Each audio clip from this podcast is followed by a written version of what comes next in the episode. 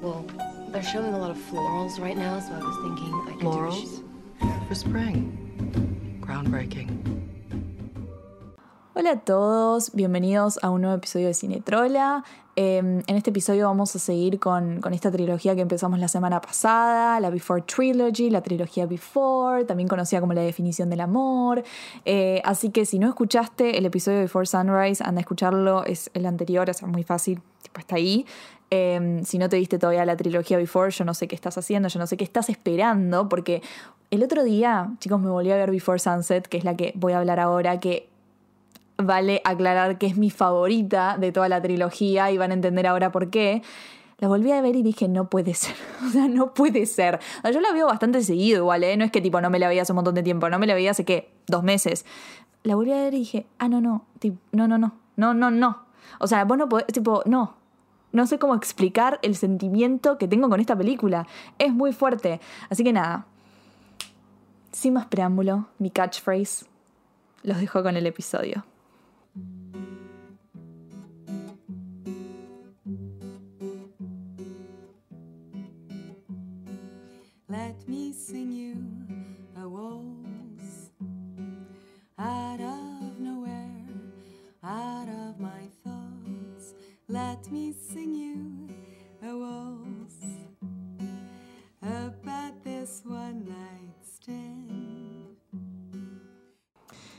Before Sunset. ¿Por qué Before Sunset es mi favorita de toda la trilogía? Yo creo que porque. No, yo creo no, es porque. Porque tiene una estructura fantástica. O sea, de las tres, yo creo que es la que mejor estructurada está. Eh, y más interesante es. No sé si más interesante, pero más. más compleja es dentro de la temática. Va, Before Midnight también. Pero Before Midnight yo creo que a mí me cuesta empatizar tanto porque todavía no estoy en ese momento de mi vida. Arre que tampoco estoy en Before Sunset que tienen 30 años. Pero como que Before Midnight yo siento que es para... Como que es, una, es un amor más adulto. Bueno, ya vamos a hablar la semana que viene sobre Before Midnight. Pero Before Sunset trata una complejidad y trata una temática tan fuerte y tan complicada de poner en escena a ver, está, es complicada de explicar y mucho más, mucho más aún, tipo, ponerla en escena, ¿no? Eh, vamos a hablar de, de, lo que es Before Sunset. A ver, Before Sunset es el reencuentro de Jesse Celine. O sea, la última vez que nosotros vimos a Jesse Celine se estaban despidiendo en Viena, prometiéndose que en seis meses se iban a ver, estaban como locos, tipo enamorados, idealizando esta, este momento tan juvenil, tan mágico, tan natural, esta conexión que vivieron, no sé qué, qué, qué, qué, qué. Súper enamorados, se van, nos despedimos y nosotros no sabemos, no sabemos tipo si se volvieron a encontrar. Nueve años después, Richard Linklater nos tira Before Sunset Estamos en París, de la nada la, librería, la bookstore Shakespeare and Company, súper conocida. Eh, al toque vemos que Jesse está presentando su libro. Ya en los primeros minutos, en los primeros cinco minutos, entendemos que Jesse es un escritor y que justamente la rompió con un libro que se basó en los hechos que pasaron en Before Sunrise. O sea, él escribió lo que vivió con Celine. Y ese libro se volvió ultra famoso. O sea, ya, ya sabemos al toque que, uh, este chabón, tipo, escribió esto, ¿no? Ya tipo nos estamos. Los periodistas que están ahí en la, en la conferencia, conferencia de prensa, es tipo una cosita chiquita, bueno, le preguntan, ¿y qué onda? ¿Se volvieron a encontrar? O sea, los periodistas tienen la misma pregunta que nosotros. nosotros todavía no sabemos si Jesse y Celine se volvieron a encontrar, tipo si se, si se vieron finalmente después de esos seis meses. Y ya un periodista nos pregunta, nos hace la pregunta, y Jesse como que no le responde, es como que súper ambiguo, tipo, ¿y qué importa? O sea, no, eso le sacaría la magia. Y eso que nos crea, tipo, crea tensión, ¿entendés? También en el espectador, es como, che, pero dale, decime, tipo, decime si se vieron. Y a ver, a medida que van pasando los minutos, esto te, te estoy hablando de los primeros que 10 minutos de la película, no, menos, tipo los primeros, qué sé yo, 6 minutos de la película. Es esta situación en donde no sabemos, pero a medida que van pasando el tiempo nos vamos dando cuenta que mmm, raro, me parece que no, me parece que no, no, no está bien la cosa. Y de la nada de la nada aparece ella, ella en la habitación, o sea, ella lo ve y él se ve y se reencuentran y se cruzan las miradas y él no sabe qué hacer. Él es como que la ve y se queda, chau. Y pero sigue hablando, es como que la pilotea, de la nada se vuelven a ver y empieza este momento tan, ah, tan fuerte, ¿no? Porque se ven y, se dan un beso en el cachete. Entonces, ¿sabes? No, estos dos no están juntos. ¿Qué pasó acá? No, chicos, no sé. Es como que son desconocidos. Como que se nota que, que no se, que no, no tienen confianza. O sea, como que se vieron, se están viendo después de un montón de tiempo, que no pueden creer que se está. No sé. Entonces ya entendemos que algo no salió bien, algo no salió. Bueno, no sé. Juega el factor del tiempo otra vez. Como en Before Suns, en como en Before Sunrise, que eh, Jesse se tenía que tomar el vuelo a, de vuelta a Estados Unidos y Celine se tenía que ir de vuelta a París, que tenían solamente hasta la mañana siguiente. Acá también está el factor del tiempo porque sí, Celine vive en París, pero Jesse tiene que tomarse otra vez un vuelo. O sea, Jesse tiene un vuelo que tomar a las 7 y media de la tarde. Entonces tienen hasta ese horario, tienen... está- están con un, un reloj, un reloj que les hace tic, tic, tic, toc. Tic, tic, tic, toc. Basta, no. ¿Por qué? Bueno, tienen esta presión del tiempo, que no es dato menor, porque ya van a, ya van a ver por qué. Esto lo vamos a explicar cuando, cuando continúa, continúa la película. Este episodio yo básicamente voy a ir como contando. Vamos a ir, eh, como dije, o sea, tiene una estructura tan particular Before Sunset que, eh, que es lo que la hace ser tipo tan buena, que voy a ir contando a medida cómo van pasando las cosas, ¿no? Cómo va transitando esta conversación eterna, porque no se olviden que estas películas son conversaciones, son conversaciones eternas, así nomás. Entonces, ¿cómo se... Pero esta conversación justamente va pasando por unos altibajos tremendos. Em, bueno, está el factor del tiempo. Tienen un un TikTok que los está apurando. Deja de decir TikTok, Bárbara. Bueno, tienen un reloj que los está apurando. Una cuenta regresiva, ahí está, listo, me salió la palabra. Eh, una cuenta regresiva que los está apurando, pero él, nada, le dice, vamos a tomar un café, o sea, no te das un montón, qué sé yo. Apenas salen de la librería, ya nos responden la pregunta, porque ella le dice, necesito saber si fuiste a Viena, tipo después de, los seis meses, así que sabemos que ella no fue y que ellos no se encontraron y no se vieron nunca más desde ese momento. Entonces decimos, no, la concha de la lora, no puede ser. Bueno, él acá se presenta algo principal de Before Sunset, que es el tema de las fachadas. ¿Qué quiero decir con fachadas? A ver, Jess y Celine no se vieron por nueve años. Eh, ellos habían quedado en verse después de seis meses, estaban completamente enamorados, idealizados, bueno, todo lo que hablé en el primer episodio. ¿Por qué no se volvieron a ver? Esto te lo explican al, toque que, que en esa conversación en donde ya empezamos a ver la fachada de Jessie cuando Celine le dice, necesito saber si estuviste, eh, si fuiste, tipo, si fuiste después de seis meses. Y él le dice, ¿vos fuiste? Y ella le dice, no, no pude porque se murió mi abuela. O sea, se murió mi abuela dos días antes y el día que te tenía que ver era el entierro y no pude ir y no tenía cómo contactarte. Y él ahí le dice, no, no, yo tampoco fui. Y a los, al minuto nos damos cuenta que en realidad sí, él fue. O sea, él, se, él fue y la esperó. él fue y la esperó y, y ella no apareció, ¿entendés? Y esto va a ser clave. Este es el momento que, que en sus vidas tipo va a ser clave y lo vamos a ver más adelante porque... Pero bueno, acá empieza a aparecer el tema de las fachadas. Este personaje que van a poner ellos al principio de la película para simular que están bien. O sea, básicamente es como que... Tipo, él no, no es que al toque que se ven están llorando diciendo no, o sea, esto fue lo que vos no estés, es lo peor que me pasó en la vida y ella tipo, mi vida es una... No, no, no, está como, que vienen estos personajes en donde se hacen los que hay, estoy re bien, como que ella, a ver, tiran pequeñas, pequeñas pistas, por ejemplo, él al principio cuando están hablando, cuando empiezan a hablar de vuelta, él le dice, él le dice en joda, en joda, entre muchas comillas, jodas que no son jodas, le dicen, sí, desde que no apareciste, mi vida fue una mierda. Dicen- y ella le dice, no, en serio, y él dijo, no, no, joda. Y en realidad no es joda, o sea, después vamos a ver, pero a eso me refiero con fachadas. Ella le dice también, ella le dice, eh, sí, o sea, leí tu libro y me pareció, un, o sea, me pareció halagador, pero también me, pareció medio turbio. No, turbio no es la palabra. Eh, disturbed es en inglés, es como me, me, me pareció medio raro, o sea, fue como medio perturba, ahí está, fue tipo perturbador verme a través de tus ojos. Y ahí al toque cambia de tema. Pero ya la tiró, ¿entienden? Como que van tirando estas cosas ya al principio y sabemos que, apa.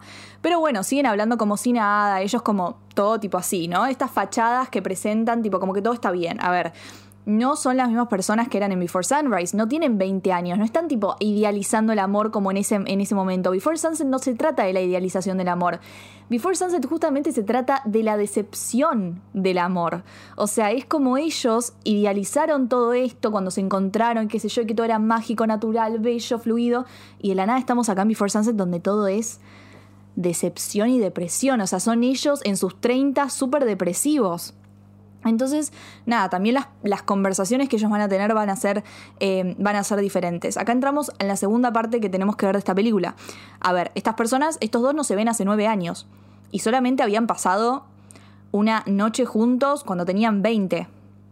O sea, lo principal que nos tenemos que preguntar es, ¿estas dos personas siguen teniendo la misma química que tenían hace nueve años? ¿Se siguen gustando? ¿Pueden seguir conversando y conectando de la manera que conectaron hace nueve años atrás? Esa es como la pregunta que tenemos también que respondernos, que la película nos tiene que, dar la respuesta en los primeros minutos y nos la da vuelven a charlar. Porque lo, lo, principal de estas películas, como dije mil veces, es la conversación. Entonces ellos empiezan a charlar, qué sé yo, tipo no sé, y empiezan, bueno, a tener conversaciones que son diferentes a las que tenían cuando tenían 20, eh, empiezan a, a, ver qué onda, qué fue de la vida del otro. Bueno, Jesse que se convirtió en un escritor, Celine que está trabajando para el medio ambiente, para una, para una mm, firma tipo eh, environmental firm. Eh, no me sale la, traducción, perdón. Bueno, está trabajando para el medio ambiente, en este momento no me sale. Eh, como nada, y él está obviamente fascinado con ella, la súper admira, le dice como que estás haciendo algo, o sea, vos haces cosas, tipo como que tenés toda esta pasión adentro y, y, y haces algo para, o sea, accionás básicamente, accionás frente a estas preocupaciones que tenés y, nada, él está completamente enamorado de ella, qué sé yo, tipo de la manera en que se miran, eh, cómo nos damos cuenta que existe la química también, porque existe esta, esta, esta combinación eh, en la primera parte de la película que es entre ellos charlando pero también coqueteando al mismo tiempo. Este, este juego que a mí me vuelve loca, este juego que está en la cafetería, en donde ella le empieza a contar que que nada, que, que, viví, que tipo vivió un tiempo en Estados Unidos, él en un momento se quiere matar porque de la nada vivieron en Nueva York en el mismo momento y no, no sabían, eh, y ella le cuenta nada, toda la historia de, del policía, del arma, bueno, por qué se decidió irse de Estados Unidos, además de que no tenía la visa, bueno, bla, bla, bla, bla, bla. Y toda esta conversación termina en ella comparando a los hombres de Estados Unidos, a los estadounidenses, con los franceses.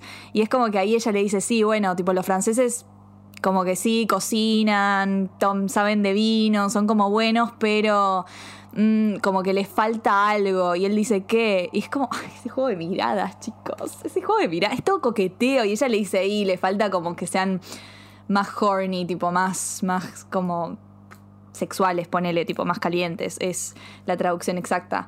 Eh, y él es como que le dice, bueno, yo estoy orgulloso en ese sentido. O sea, es toda esta cosa, ¿no? Y ahí entendemos que que sigue habiendo química, que sigue habiendo conexión, que estas dos personas se siguen gustando. Después, tipo, en el momento en el cual hablan, tipo, wow, no puedo creer que pasó tanto. O sea, puedes creer que hace nueve años estábamos, pasó que, que, que, estábamos caminando en Viena, qué sé yo, y ella le dice, no, sí, y empiezan a decir, a ver, ¿cómo cambiamos físicamente? Y él le dice, a ver, solta, soltate el pelo, y ella se lo suelta, y vos con la mirada de él entendés todo, de que él está completamente enamorado de ella. Eh, entonces, nada, esto es importante, o sea, nos responde que estas dos personas siguen estando atraídas el uno por el otro, eh, están completamente como, o sea, no sabemos, no es que tipo te digo, están enamoradas, pero hay algo, o sea, la química sigue estando, la conexión sigue estando después de nueve años y se siguen atrayendo. Después esto empieza a escalar, porque como les dije, está el tiempo. El tiempo los está apresurando, el chabón tiene un avión que tomar, entonces empiezan a caminar otra vez, él le dice tipo quiero caminar, qué sé yo, y se empiezan a tirar muchísima más onda. O sea, hablemos de cuando están en el parque, están pasando por el parque y ella le dice a él, tipo, ¿qué harías si esta fuese la última noche que con vida que tenemos? O sea, si mañana nos morimos, ¿qué haces? ¿Cómo le hace preguntar eso? O sea, este es el chamullo más grande del mundo. Y el chabón le dice, y me gustaría estar hablando, tipo, de lo, como así, del universo y de la magia con vos. Eh, porque, a ver, también tipo siguen hablando de esas cosas porque la esencia sigue intacta, o sea, ella sigue siendo súper pasional, él sigue siendo como inteligente pero medio tonto al mismo tiempo, como gracioso, todo, le sigue, la esencia está ahí. Eh, y hablan del universo y de la magia y todas estas cosas. Y es como que le dice, yo también quiero, querría hacer eso, pero también querría estar, no sé, lo haría desde una habitación de hotel mientras estamos cogiendo. O sea, ¿entendés? Y le dice eso al toque y lo dejate de joder. Y ahí de la nada ella le dice, ahí, ¿por qué esperar a tipo una habitación de hotel? Lo podemos hacer acá en el banco. Y él, en el momento, el momento en el cual la agarra, la agarra a ella y la lleva al banco, dejate de joder. Dejate de joder. Chicos, no. Acá ya sabemos que están por explotar estos dos. O sea, eh, hay una tensión sexual, hay una química, hay un. O sea, no, no pueden más. No pueden más. Eh, entonces, como no pueden más, la película nos tiene que traer el obstáculo mayor de por qué y Celine no pueden estar juntos en este momento. A ver, porque hasta acá nosotros decimos, bueno, listo, o sea, se reencontraron, ¿pueden por favor estar juntos? Y no entendemos por qué no, ya no están tipo chapando. Y de la nada, Celine toca. Ah, no, para primero tengo que decir esto. Celine, por favor, otra. Tema de las fachadas. Celine mintiendo que no se acuerda que, que habían cogido. O sea, ella se hace la boluda, se hace como la que no se acuerda se habían cogido. Ay, pero no, no puede ser. Si yo. No, no, yo no lo recuerdo. Ay, se hace la que. Ay, se hace la boluda. ¿Entendés? Es tipo, dale. Y él se siente como súper decepcionado.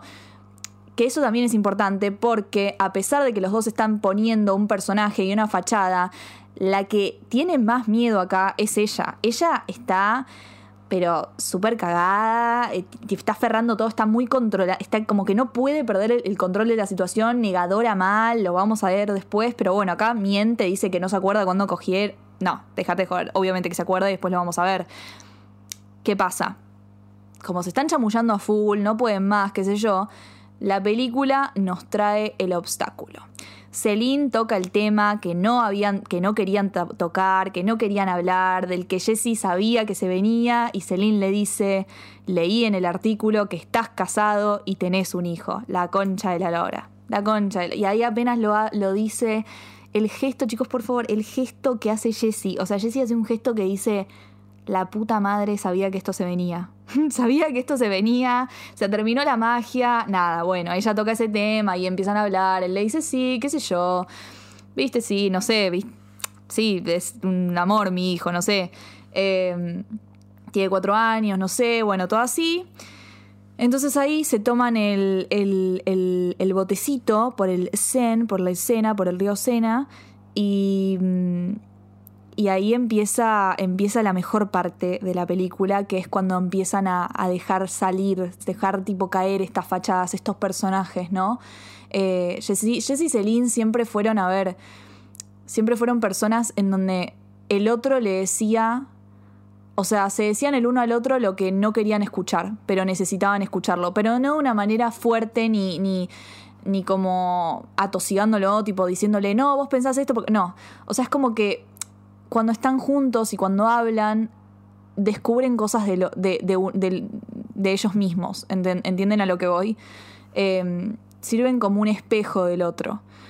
O sea, son súper diferentes, pero al mismo tiempo como que tienen este entendimiento y, tienen este como esta forma de, de, poder tipo sacarle, la, sacarle la, ficha al otro, básicamente, es eso. Entonces cuando se suben al, al, bote este turístico, empiezan a hablar y, y, y él em, ahí em, empieza él a decir tipo, bueno, no sé, como que me casé básicamente.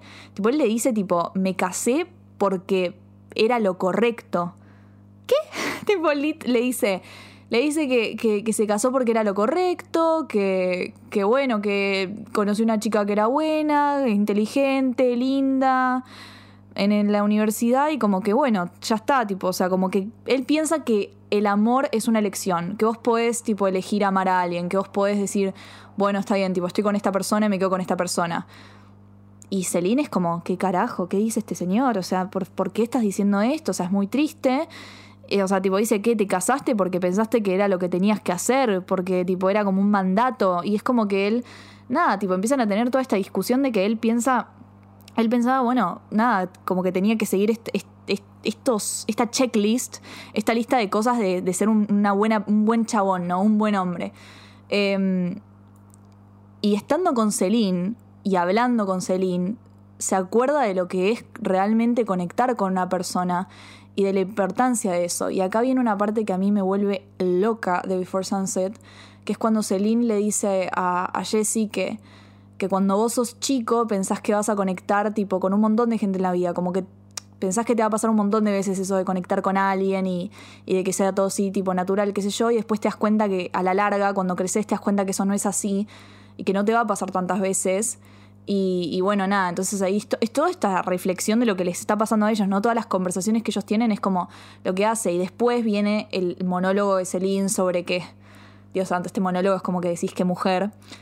Em, que ella como que habla de, que, de que ella nunca puede olvidarse completamente de la gente con la que está, que siempre se acuerda de las pequeñas cosas, porque ella es como que le presta mucha atención al detalle.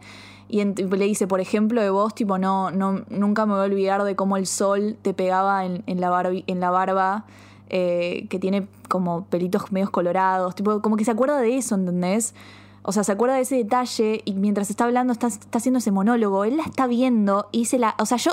O sea, vos sabés lo que está pensando Jessie en ese momento. Está pensando la puta madre, qué mujer me quiero matar. Y literalmente lo dice, en otras palabras, lo vemos por primera vez ultra frustrado, frustrado a Jesse y le dice, ¿por qué carajo no estuviste en Viena? O sea, ¿por qué? Y ella le dice, ya te dije, porque dice, no, pero a ver, me da bronca porque todo hubiese sido diferente. Uy, ya vamos 20 minutos, chicos, la puta madre. no voy ni por la mitad, me parece. ¿Por qué, tipo, por qué no, no estuviste? O sea, hubiese sido todo diferente. Y ella le dice no. Y acá vemos la fachada de Celine, la mentira de Celine. Celine piensa, o sea, se convence a sí misma y se repite mil veces de que todo lo que pasó fue para mejor. Que ella y Je- y Jessie no se hayan encontrado después de seis meses fue para mejor. Que todo está bien, que, que, que, que eso era una fantasía, que se hubiesen odiado después de un tiempo. Dice, pero si ni nos conocíamos, hablamos solamente una vez. Tipo, me hubieses odiado a los dos días. Y él le dice, sí, como nos odiamos ahora después de nueve años. O sea, él, le- él le da tipo, no, o sea, deja de mentir, flaca, ¿te das cuenta que nosotros seguimos conectando después de nueve años, nos seguimos gustando? Y, y- y no, o sea, obvio que hubiese sido todo diferente. Y ella no, ella no lo quiere admitir, qué sé yo, pero bueno, ahí es como que se empiezan a ver los primeros como cracks en su fachada, o sea, ya los personajes están como abriéndose más el uno con el otro, ¿no? Dejando este personaje de, ah, está todo bien, ¿no? Ah, joda, no, no, no, no. O sea, están sufriendo. Y ahora viene la escena del auto, que es como el, el momento de explosión en la película, sobre todo por parte de Celine. Los dos se abren, es el momento en el cual se abren como personajes y como personas, em, pero sobre todo ella, o sea, como dije, el reloj, la cuenta regresiva, ellos están tipo, ya se están en el auto yendo al aeropuerto. No, mentira. bueno, pará. Viene el auto a buscar a Jesse y Celine tipo, bueno, ok, nos despedimos. Y Jesse tipo, no, no, no, tipo, sigamos hablando. Y, y acá es cuando le ofrece llevarla a la casa, qué sé yo, se suben al auto y bueno, momento, momentazo, momentazo, momentazo. Ahí empiezan a hablar de las relaciones de Celine, porque, ojo, ella también está en una relación, no está casada, no tiene hijos, pero está de novia con un eh, fotoperiodista que básicamente está siempre afuera, está como, es de guerra, así que está tipo todo el tiempo afuera. Em, y, ahí ella empieza a decir que. Ella, ella como que empieza a hablar, tipo, como con, con facts, ¿no? Con, con, con verdades que ella piensa que son verdades. Por ejemplo, diciendo, ah, sí, menos mal que ya no soy tan romántica como antes, porque antes romantizaba todo, ahora no, ahora sé que las cosas son como son, soy mucho más realista, eh, esto me hace bien, porque así no sufro. Todo así como convenciéndose de que está todo bien, que ella ya no es más romántica, que no idealiza, que está todo perfecto.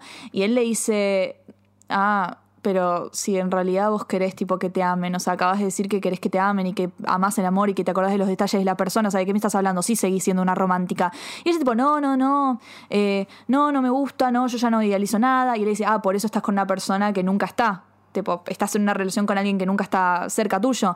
Y ella tipo, no, porque cuando están cerca me ahogo. O sea, ahí como que se empieza a abrir, se empieza a abrir y empieza a decir que, que, cuando está con gente, cuando está, cuando está en una relación y la relación es como muy, sofo- eh, muy como a pe- pegote, tipo, ella se ahoga, ella no puede.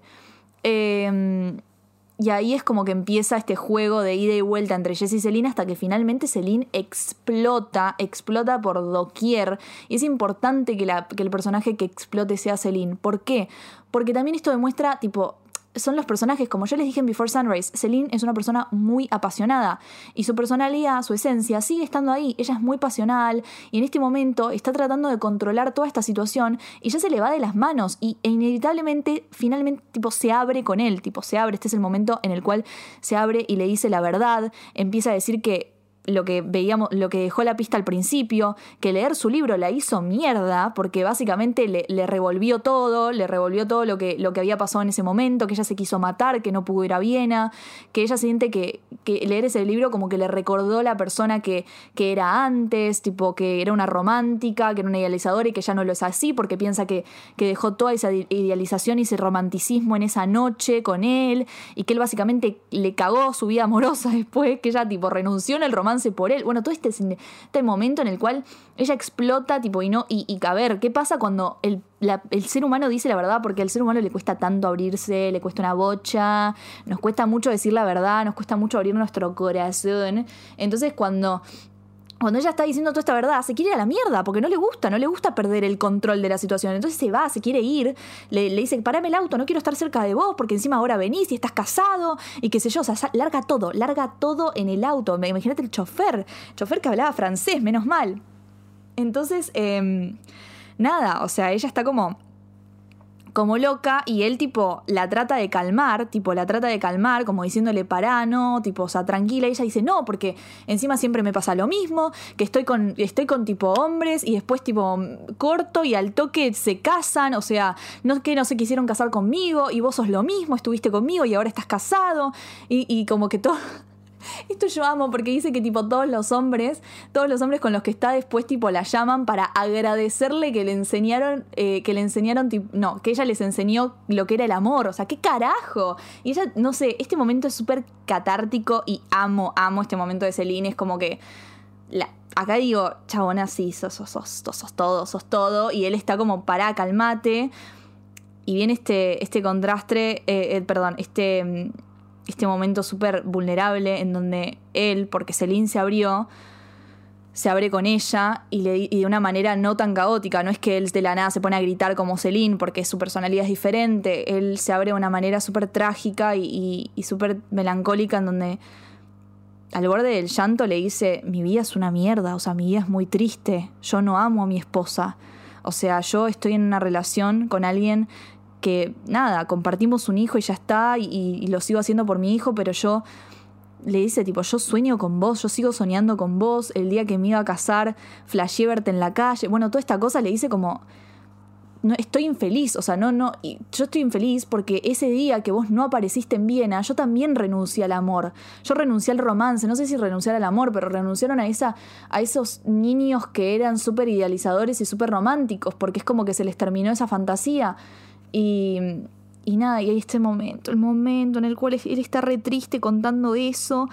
Y ella tipo alza la manito y está este paralelismo que todos lo vimos, que son los GIFs, que es mi momento favorito en toda la trilogía de Before es este, cuando él está contando eso y ella, como que él no, la, él no la está mirando, está mirando por la ventana y ella le manda la manito y le quiere tipo acomodar el pelo y no lo hace, es como que hace ahí, como que, ay, no, no, ese momento es como, no, muy fuerte, muy fuerte. Vayan a ver el GIF ya porque este es tremendo ese GIF.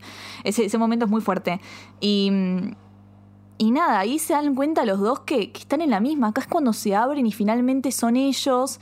Y bueno, se calman, llegan a la casa de Celine y este momento es el mejor momento del mundo, en donde ella le, él, oh, van a la casa de Celine porque ella le quiere tocar una canción. Y bueno, y ahí decís, da, ¿qué va a pasar? Por favor, ¿se va a ir? ¿No se va a ir? No aguanto más. Y están en la casa de Celine y todo es diferente. Todo es diferente al resto de la película porque por primera vez están siendo ellos mismos por primera vez están en un ambiente en donde están siendo ellos, sin mentiras, sin fachadas, se dijeron todo, están en la casa de ella, ella le toca la canción, él está feliz, él está relajado, está, es como que todo es muy fácil y todo es muy natural y, no hay que mentir, no hay mentiras, nada. Y es ese momento en el cual va pasando la música, ella está bailando, él la mira, le sonríe, él está feliz él sabe que quiere estar acá, que este es el lugar donde quiere estar y que no se quiere ir. Pero todavía no sabemos si se va. O sea, nosotros no, no sabemos, todavía no nos responden lo que queremos saber, que es, ¿van a terminar juntos sí o no? Finalmente, la, el quote, la cita final de la película es la que nos da esa respuesta, que es cuando ella le dice, Baby, you're gonna miss that plane. Y él le responde, I know. No, no, chicos, chicos, no. Estoy tan contenta que hablé 28 minutos de esto más, 29, dale que ya los 29. No, no, no. Ay, no, ese final es, es todo. Es todo. O sea, y ahí es cuando decís, chao. No, esta película, no. Perdón. O sea, siento que acabo de contar toda la película. Siento que este episodio fue un recorrido por toda la trama de la peli, pero la verdad es que, que esto es lo que hace Before Sunset a Before Sunset. Es su estructura y es este, esta montaña rusa de emociones por la que vamos pasando a medida de que, va, que van corriendo los minutos. Eh, y es la más corta de las tres, si no me equivoco, dura una hora y veinte Before Sunset. Y además también eh, la locación que tiene y el momento del día no son, no son coincidencia. Como dije, todas las locaciones que están pensadas en la película son por algo. O sea, ¿por qué París? París también es una, es una ciudad súper romántica y, y, y súper bella y además es donde vive Celine. Es como que toda esta cosa de que ella vive ahí, de que él haya escrito el libro, también lo menciona en la película como una forma de encontrarla, o sea, él se da cuenta, mira que está hablando con ella, de que tipo él escribió ese libro de alguna forma para poder contactar, para que ella lo para que ella se acuerde de él y, y, poder buscarla y que ella vaya tipo a una presentación de él, que es lo que finalmente pasa. Eh, y además también el momento del día, porque como dije, Before Sunrise es a la noche porque está ese momento súper mágico, súper detenido en el tiempo, que es para ellos solos, idealizado, fantasía, qué sé yo. Y Before Sunset es, es esto que como es en el medio del día, que está lleno de gente eh, y que es una, una situación como bastante real, ¿no? Es como la más real junto con Before Midnight. Eh, y al fin y al cabo es el, no puedo creer que llegue a, los, a la media hora. Es el episodio, creo que es, es mi episodio más largo. Pero bueno, sorry, not sorry.